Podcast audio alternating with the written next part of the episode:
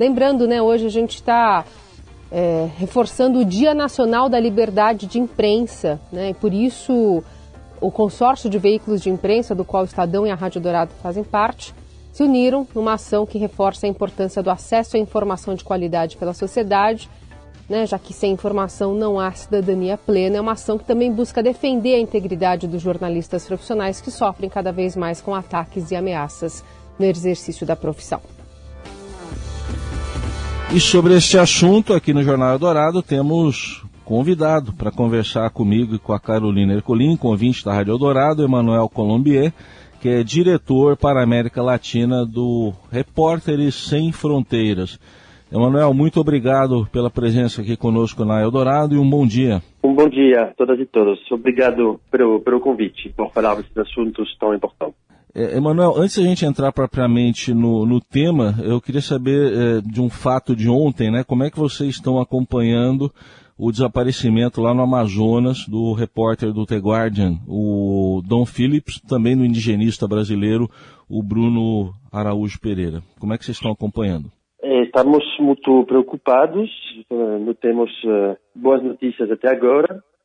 Estamos hoje coordenando umas ações junto com outras, outras organizações da sociedade civil para pressionar o Ministério da Justiça, o Ministério da Defesa, para que as buscas no campo eh, se aceleram, né? porque sabemos que numa região como essa é, é fundamental ter, por exemplo, apoio de helicópteros, eh, para fazer essas buscas e ontem eh, nenhum helicóptero foi liberado para fazer essas buscas e a resposta que tivemos uh, e que são respostas públicas do Exército apontaram ontem que o, o Exército estava esperando uma decisão da presidência, a princípio. Estão dizendo que para aumentar os recursos para as buscas, estavam esperando eh, uma decisão eh, do mais alto nível do poder.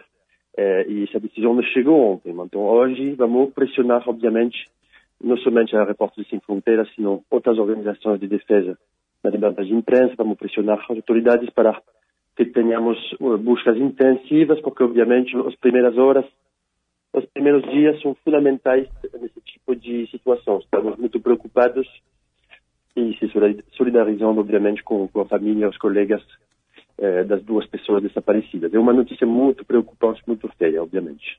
E agrava-se pela complexidade da região e também pelas ameaças que já sofria, especialmente o Bruno Araújo, não?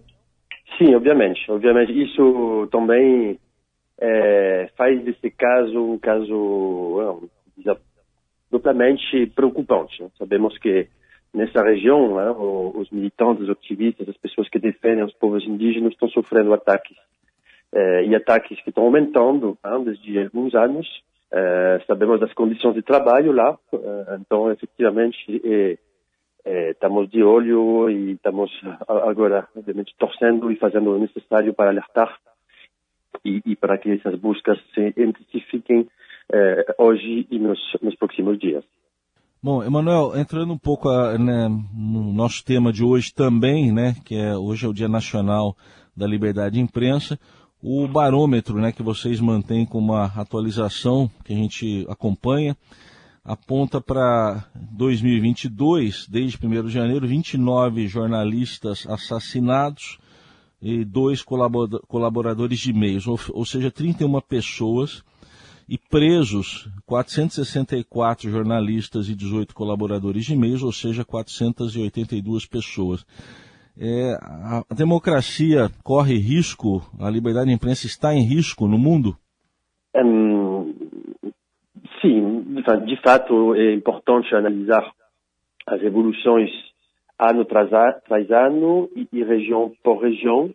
Um, a gente está com esse barômetro que está em permanente evolução. De fato, esses dados que você comentou uh, já aumentaram uh, e estamos por atualizar alguns novos casos. Então, o número, por exemplo, de assassinato está perto de 40 pessoas nesse ano em apenas é, cinco meses.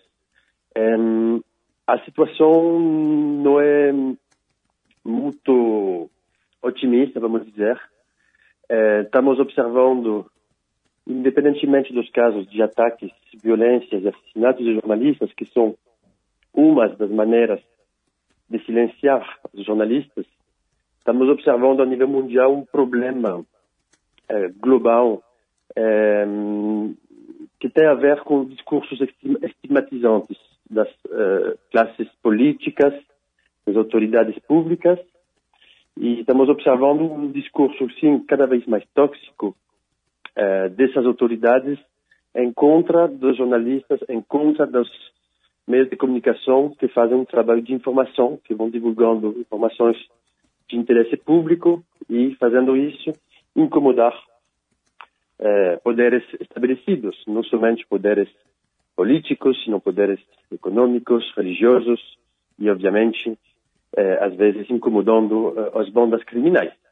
E, e, através desse discurso eh, estigmatizante, através dos ataques públicos da classe política, estamos frente a uma espécie de crise de confiança também hacia o jornalismo.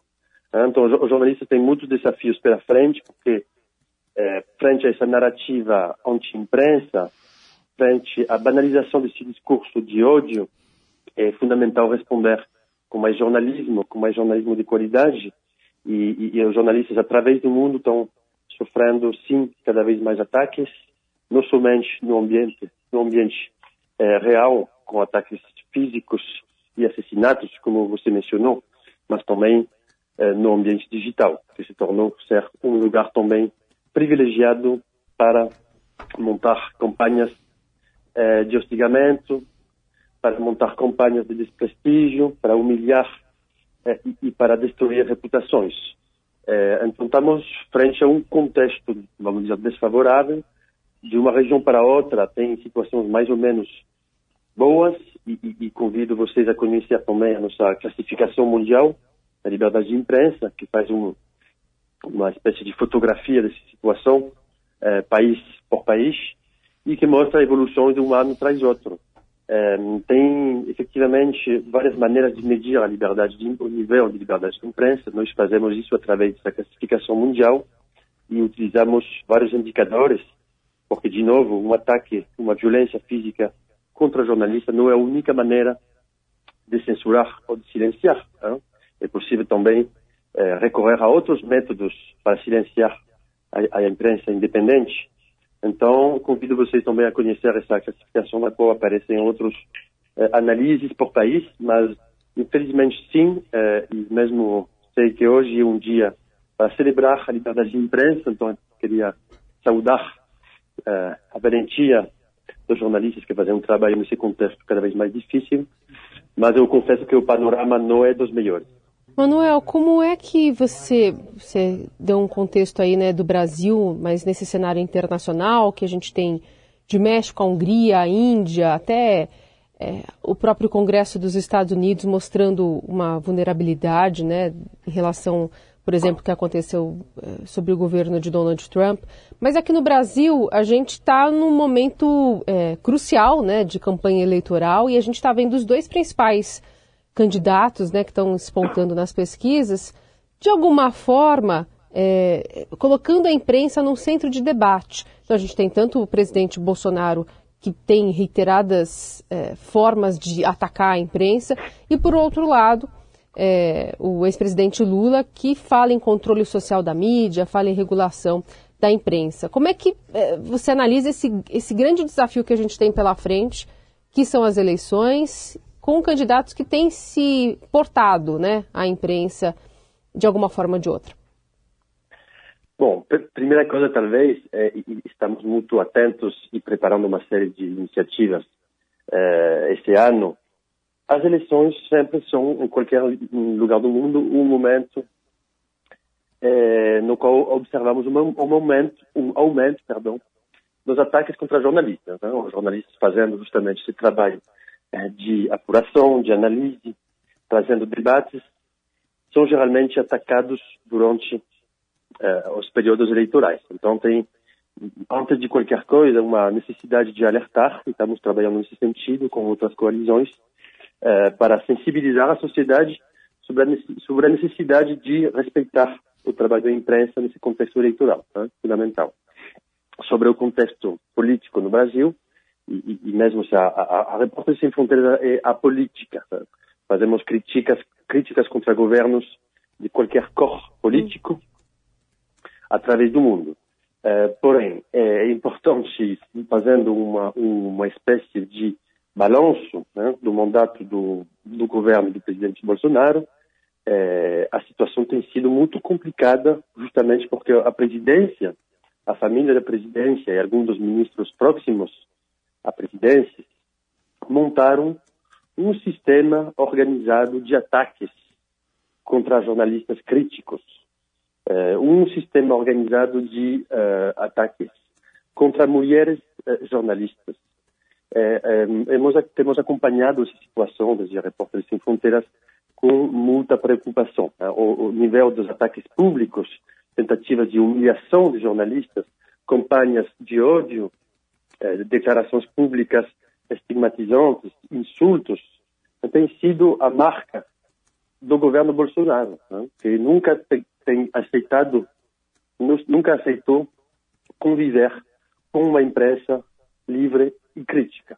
Isso já tinha começado em 2018, antes da, durante a campanha, que a gente já tinha avisado sobre essa situação.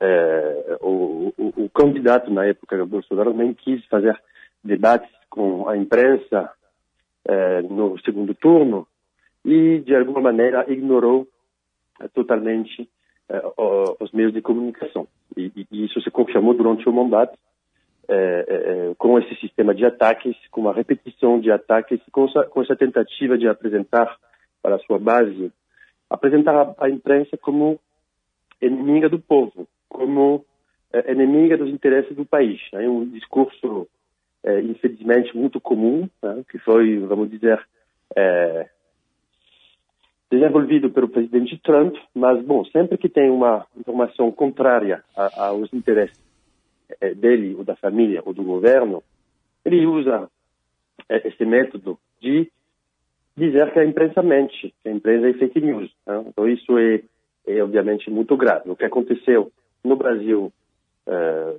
sobre a postura do governo com, com, os jornalistas é muito grave. Né?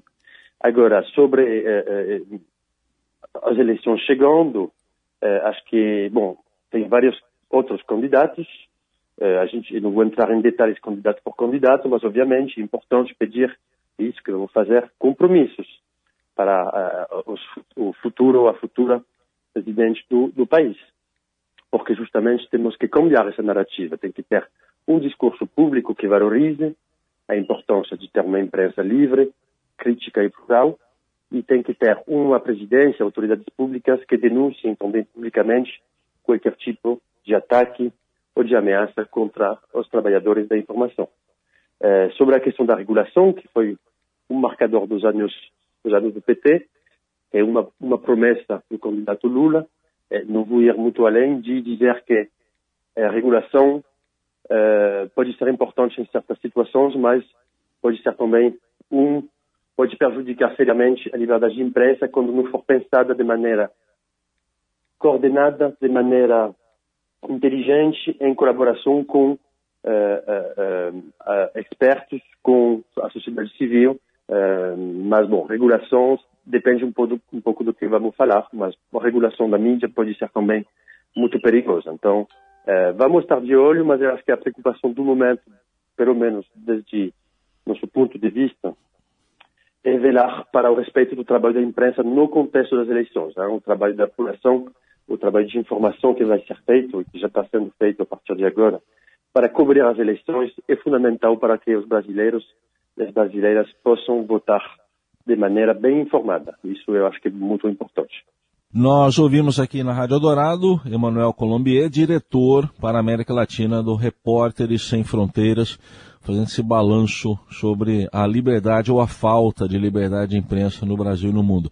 Obrigado, Emanuel. Até uma próxima oportunidade. Eu que agradeço. Obrigado a vocês.